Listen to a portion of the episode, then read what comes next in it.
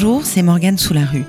Dans ce nouvel épisode de Raconte-moi Rennes, je vous emmène en balade le long du canal d'Illérance, celui qui relie Rennes à Saint-Malo. Au fil de ces chemins de halage, on croise de charmantes petites maisonnettes, les maisons éclusières. Je vous en parlerai tout à l'heure.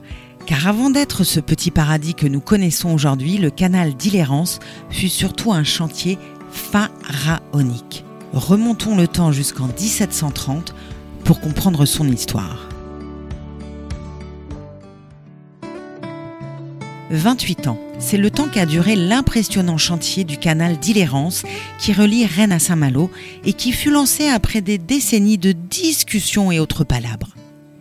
Un canal long de plus de 84 km, creusé pour des raisons bien éloignées de l'attrait touristique qui l'anime aujourd'hui. En 1730, un premier projet de canal entre Rennes et Saint-Malo est proposé par l'ingénieur breton Joseph Abeille.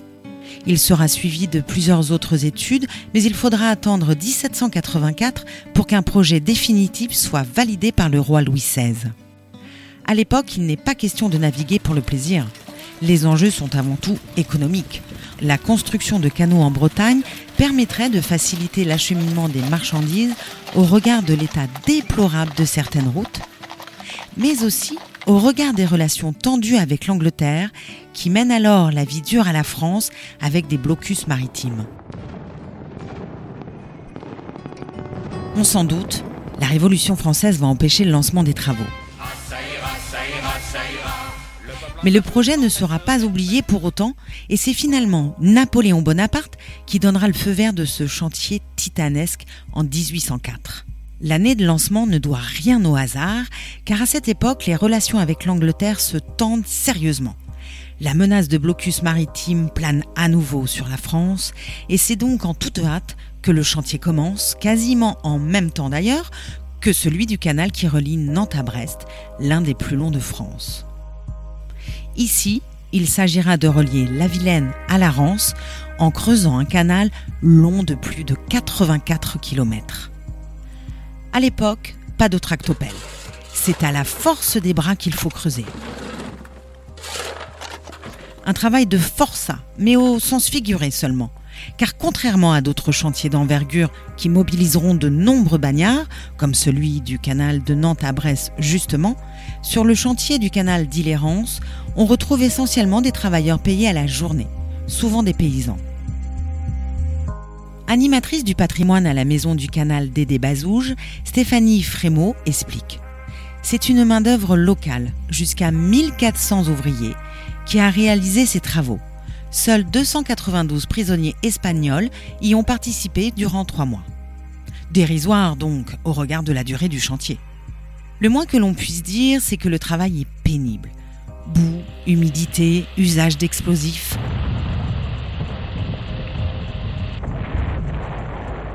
Difficile de chiffrer les pertes, mais plus d'un homme perdra la vie dans l'ouverture de ce canal. Particularité de taille pour l'époque et petite consolation, aucun enfant ne sera embauché pour la construction. Au fil des ans, le chantier commence à traîner en longueur. Il est régulièrement ralenti par l'évolution des relations diplomatiques avec les Anglais. En 1815, année de la chute de l'empereur, il est même complètement stoppé il faudra attendre 6 ans pour le relancer et compter encore 10 ans de travaux pour en voir la fin en 1832.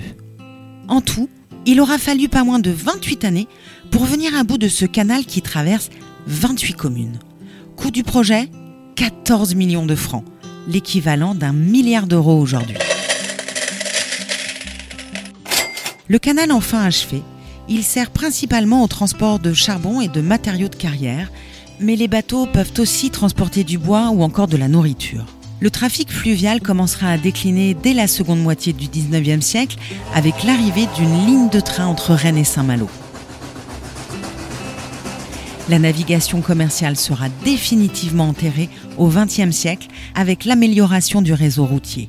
Et le dernier transport commercial du canal d'Illérance aura lieu dans les années 70, laissant ensuite la place au tourisme fluvial. Pour permettre la navigation, 48 écluses sont disséminées au fil du canal d'Illérance lors de la construction. Neuf se trouve sur le territoire de Rennes Métropole, à Rennes, Saint-Grégoire, Béton et Chevigné. Pourquoi entrecouper le canal d'écluse Ces dernières permettent aux embarcations de franchir les modifications de dénivelé en montant ou en descendant le niveau de l'eau dans un bassin intermédiaire. Et qui dit écluse dit forcément éclusier. Au fil de l'avancement des travaux, des bâtisses sont érigées pour loger les hommes et leurs familles qui manœuvreront les écluses. Et on ne parle pas de cabanes construites à la va-vite. Sous Napoléon Ier, les maisons sont construites en pierre, avec un étage, et sont plutôt confortables. Les choses changent à mesure que les travaux avancent et que les finances s'épuisent. Sous la Restauration, les maisons plutôt coquettes laissent la place à des habitations plus simples, sans étage et beaucoup plus petites. Seul point commun avec les précédentes, la présence régulière d'une écurie accolée aux maisons pour accueillir les chevaux des mariniers car jusqu'au milieu du 19e siècle, c'est la traction animale qui fait avancer les embarcations. Mais alors, à quoi ressemblait la vie des éclusiers? À l'ouverture du canal d'Illérance, il faut déjà noter que le métier est exclusivement masculin et que le salaire n'est pas mirobolant. Raison pour laquelle les éclusiers laisseront au fil du temps la place à des éclusières préférant se faire embaucher ailleurs.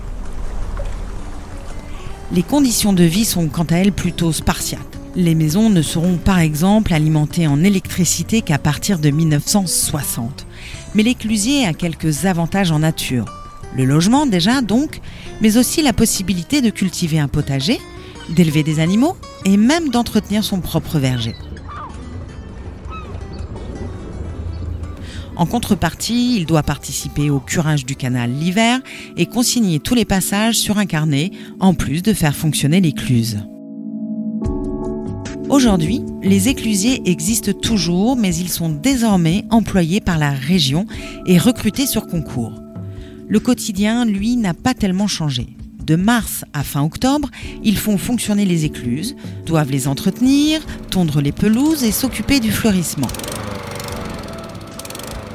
L'hiver, ils refont les peintures, les joints de l'écluse, les huisseries de leur maison, mais doivent surtout participer au débroussaillage et à l'élagage le long du canal. Un travail très exigeant, surtout quand il impose de descendre dans l'eau glacée en plein hiver. Un éclusier est souvent en charge de plusieurs écluses. Certaines maisons éclusières inhabitées ont donc désormais une nouvelle vie. Elles sont devenues maisons de la pêche et de la nature, crêperies, maisons d'artistes ou encore repères de randonneurs. De quoi continuer à faire vivre le canal d'Illérance, un canal le long duquel il fait bon se promener toute l'année. Les éclusiers de la Vilaine. C'était Morgane sous la rue, je vous dis à bientôt pour un nouvel épisode de Raconte-moi Rennes, votre série de podcasts sur l'histoire de notre ville.